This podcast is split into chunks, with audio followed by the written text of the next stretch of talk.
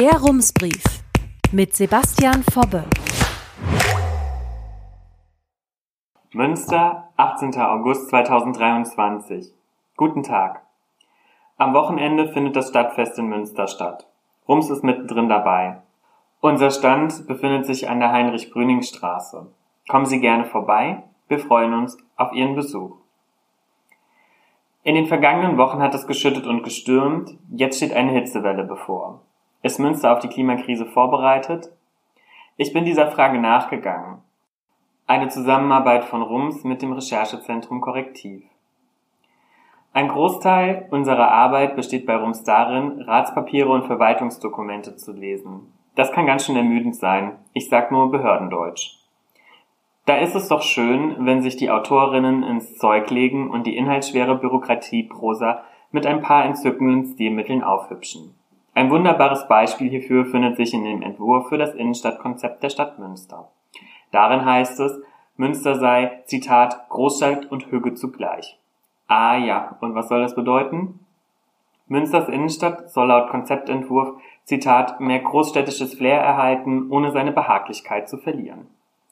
Wenn es aber so weitergeht, wie es die Wissenschaft vorhersagt, ist es im Sommer deutlich heißer stürmt es stärker und regnet es heftiger und dann ist es mit der hügeligen Innenstadt bald vorbei. Einen Vorgeschmack auf dieses Szenario haben wir in den vergangenen Jahren schon erlebt. Der Sturm Kyrill 2007, das Hochwasser 2014, das Fischsterben im Aasee 2018 und die Unwetter in diesem Jahr. Immerhin hat die Stadt schon 2015 ein Klimaanpassungskonzept erarbeitet. Zentraler Punkt hierbei ist, Zitat, ein Schirm für Münster. Die nächste Metapher in Münsters Klimalyrik. Der aufgespannte Schirm soll die Stadt sowohl vor Hitze als auch vor Starkregen schützen. Das Zentrum Klimaanpassung, das im September eine Aktionswoche mit dem Bundesumweltministerium ausrichten wird, meldet den Schirm für Münster auf seiner Website als Praxisbeispiel für andere Städte und Gemeinden in Deutschland. Aber wie steht es um die Klimaanpassung in Münster? Die Antwort darauf findet sich in einer Umfrage des Recherchezentrums Korrektiv. Das Lokalnetzwerk hat zusammen mit dem WDR, NDR und BR alle 400 Landkreise und kreisfreie Städte in Münster angefragt, um zu erfahren, ob und wie sie auf die Klimakrise vorbereitet sind. 330 haben geantwortet, darunter auch Münster. Die Stadt Münster schreibt in der Umfrage, sie sehe sich bis zum Jahr 2050 mit extremen Wetterereignissen konfrontiert. 96 Prozent der Städte und Landkreise, die auf die Korrektivumfrage geantwortet haben, äußern sich genauso. Konkret heißt das laut Stadt, Münster wird mit mehr Hitzewellen und Dürreperioden zu tun haben. Was das angeht, sah es in der Vergangenheit schon nicht so gut aus. Vergangenes Jahr hat die Wetterstation am Flughafen in Greven 22 heiße Tage mit mehr als 30 Grad Celsius gezählt. Der Schnitt der Jahre 1993 bis 2022 lag bei fast neun heißen Tagen. Und das trocknet die Böden aus. Zwischen 2018 und 2022 herrschte jedes Jahr im Schnitt fast ein Dreivierteljahr lang Dürre. Gleichzeitig geht die Stadt von heftigeren Stürmen und stärkeren Regenfällen aus. Zudem rechnet sie mit mehr Überschwemmungen. Das Bundesamt für Gewässerkunde hat ausgerechnet, dass bei einem Flusshochwasser 1200 Menschen in Münster betroffen wären. Unklar ist nach aktuellen Daten nur, ob Münster einen Trinkwassermangel erleben wird. Diese Schäden werden teuer. Münster erwartet im Verlauf der Klimakrise signifikant höhere finanzielle Belastungen bis 2050. Das geben insgesamt 86 Prozent der Kreise und kreisfreien Städte in der Umfrage an. Fest steht aber auch, noch teurer wäre es, nichts zu tun und der Klimakrise einfach freien Lauf zu lassen. Doch diese Botschaft scheint noch nicht überall angekommen zu sein. Nur ein Viertel der Städte und Kreise, die korrektiv geantwortet haben, verfügen über ein Klimaanpassungskonzept. In Sachsen-Anhalt haben 82 Prozent weder ein Konzept noch planen sie eines. Anders in NRW. Dort hat mehr als die Hälfte der kreisfreien Städte und Kreise ein Konzept. Deshalb zurück zum Schirm für Münster. Wie viel hat die Stadt denn schon in Sachen Klimaanpassung geleistet? Laut Korrektivumfrage steht Münster vorbildlich da. Logisch, denn die Stadt hat ja auch den Fragebogen selbst ausgefüllt. Egal ob beim Hitze- oder Hochwasserschutz. Die Stadt schreibt, sie habe bereits alle möglichen Maßnahmen umgesetzt. Super. Problem gelöst. Oder? Theresa Häuser vom Klimaentscheid sagt, die Stadt passe sich zwar in einigen Bereichen an die Klimakrise an, aber eben nicht im großen Stil. Mit der Anpassung sei es wie mit der Klimaneutralität. Es fehle laut Häuser ein Plan, der die nötigen Schritte aufzeigt, um die Klimakrise abzufedern. Die Stadt schreibt in der Korrektivumfrage, sie entsiegte zum Beispiel Flächen, pflanze Bäume und baue Hochwasser, Rückhaltebecken. Das stimmt alles, sagt Häuser, aber das seien bisher immer nur punktuelle Verbesserungen gewesen. Es fehle ein Konzept für die gesamte Stadt. Ich habe bei der Stadt nachgefragt und um konkrete Beispiele gebeten. Im Rahmen meiner Frist habe ich leider keine Antworten vom Presseamt bekommen. Falls sich die Stadt doch noch meldet, liefere ich die Stellungnahme im Rumsbrief nach. Trotzdem zwei Beispiele. Die Stadt hat den Kinderbach in Kinderhaus renaturiert, aber eben nicht alle Flüsse in Münster. Für die Wolbecker Straße gibt es Vorschläge, um dort die Verkehrswende voranzutreiben, aber eben nicht für alle Straßen. Alles schön und gut. Theresa Häuser kritisiert, dass die Stadt diese Maßnahmen nicht auf alle relevanten Stellen überträgt. Es sind also kleine Schritte, die die Stadt in Richtung Klimaanpassung geht. Man könnte es aber auch härter ausdrücken und von Klima-PR oder Greenwashing sprechen. Dazu gibt es noch einen zweiten Kritikpunkt des Klimaentscheids. Die Stadt setzt weiterhin auf Wachstum, sagt äh, Theresa Häuser. Besonders plastisch erklärt sich diese Kritik anhand der diversen Flächenkonzepte, die die Stadt erstellt hat. Beispiel Bauleitplanung.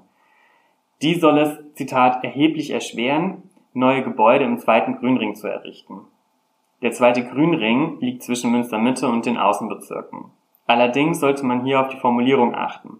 Dass der Neubau erheblich erschwert werden soll, bedeutet nicht, dass er komplett untersagt wird. Das wird in der Praxis tatsächlich nicht so eng gesehen. Gerade plant die Stadt, zwei Modellquartiere im zweiten Grünring mit neuen Wohnungen und Gewerbeflächen zu errichten.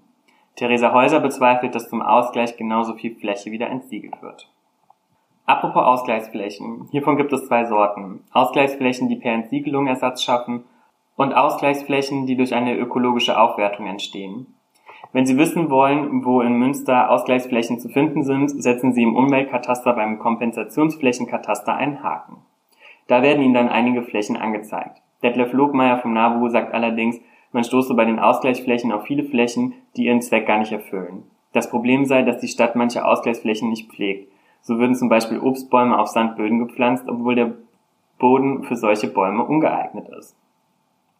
Kommen wir zurück zur Ausgangsfrage. Was kann die Stadt Münster tun, um sich an die Folgen der Klimakrise anzupassen? In einem Beitrag in der Zeitschrift aus Politik und Zeitgeschichte heißt es, die Städte müssten im Zuge der Klimaanpassung das Prinzip einer dreifachen Innenstadtentwicklung in den Blick nehmen. Dabei geht es um bauliche Verdichtung, mehr Stadtgrün und platzsparende Mobilität. Die Nachverdichtung sei laut aus Politik und Zeitgeschichte das Gebot der Stunde, denn dadurch würden Brachflächen und Leerstand ressourcenschonend genutzt. Ein, das wäre ein Argument, den zweiten Grünring in Münster unangetastet zu lassen. Allerdings hat die Nachverdichtung auch einen Nachteil. Wenn zum Beispiel Baulücken geschlossen werden, können Schneisen für Kalt- und Frischluft in den Wohnquartieren verschwinden. Das vergrößert Hitzeinseln. Und das wiederum wäre ein Argument, den zweiten Grünring ein bisschen zu bebauen. Außerdem sollten Flächen im Idealfall mehrere Funktionen erfüllen, heißt es in der Zeitschrift. Ein Beispiel hierfür ist die Stadt Rotterdam in den Niederlanden. Laut Artikel hat Rotterdam für jeden Stadtteil einen eigenen Wasserplan erstellt. Neben Deichen und Gründächern werden auch Wasserplätze gebaut, die Regen auffangen. Wenn es trocken ist, können die Wasserplätze als Aufenthaltsorte oder für Sport genutzt werden. Diese Form der Stadtplanung soll verhindern, dass bei Starkregen die Kanalisation überläuft und es im schlimmsten Fall zu Hochwassern kommt. Zudem verbessern sich die Grundwasserqualität und das Stadtklima, wenn Wasser nicht mehr direkt abfließt. Über dieses Prinzip der sogenannten Schwammstadt hat Ann-Marlene Hohl vor zwei Jahren einen Rumsbrief geschrieben. Mehr Grün, weniger Versiegelung und mehr Rückhaltebecken sind wichtige Elemente der Schwammstadt. Was das angeht, sei Münster gut aufgestellt, sagt der Stadthydrologe Helmut Grüning von der Fachhochschule Münster. Die Stadt hat unterirdische Becken, die zum Teil so groß sind wie Turnhallen, sagt er. Diese Becken sind aber beim Hochwasser 2014 übergelaufen. Damals sei in kurzer Zeit zu viel Regen gefallen, sagt Grüning. Das waren fast 300 Liter Regenwasser pro Quadratmeter in wenigen Stunden. Immense Massen, wie ein aktueller Vergleich zeigt.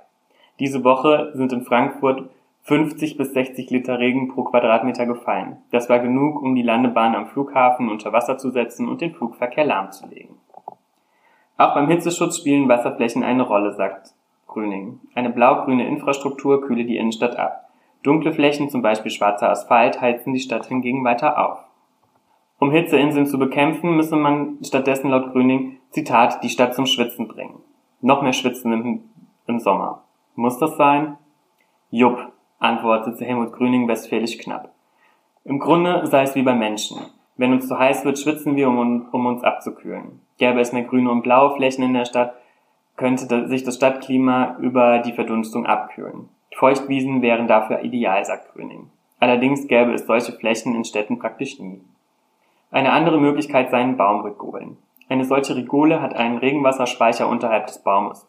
Der versorgt den Baum nicht nur mit Wasser, sondern speichert auch Feuchtigkeit für Verdunstungsprozesse.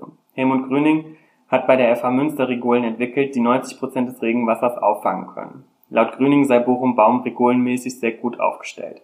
Wie sieht's da aus? Ein Stadtsprecher teilt uns auf Anfrage mit, in Bochum gäbe es mehr als 30 Baumrigolen. 150 weitere seien geplant. Allerdings sind Baumrigolen nicht gerade billig. Ein Pilotprojekt mit 18 untereinander vernetzten Rigolen hat allein rund 800.000 Euro gekostet. Für jeweils 8.000 Euro hat Bochum elf einzelne hingegen errichten können. Kosten. Gutes Stichwort.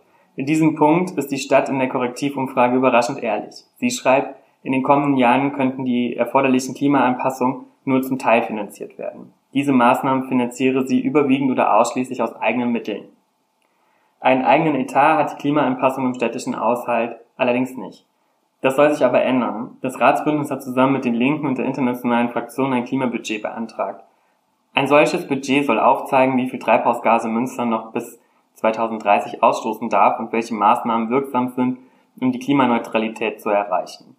Diese Maßnahmen sollen dann im Haushalt verankert werden. Bis zur Sommerpause hätte die Stadtverwaltung laut Antrag Ergebnisse liefern sollen, aber zum Klimabudget gibt es noch keine Neuigkeiten.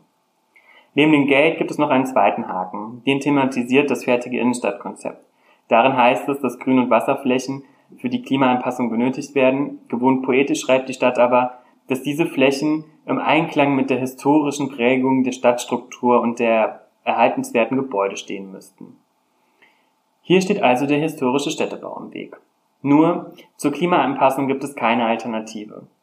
Wie eine Luftaufnahme zeigt, ist die Innenstadt schon jetzt eine riesige dunkelrote Hinselinsel. Es ist also dringend geboten, dass die Stadt mehr Ergebnisse produziert als ein paar einzelne Verbesserungen und schönschreiberisches Stadtmarketing. Im Innenstadtkonzept steht über den Klimaschutz der poetische Satz, dass die Altstadt von dem grün-blauen Band der A durchzogen wird und vom Promenadenring prägnant grün gesäumt ist, kommt diesem Ziel entgegen. Wir werden also sehen, was sich aus der Klimalyrik der Stadt entwickelt. Diese Recherche ist Teil von RUMS mit Korrektiv, NDR, BR und WDR.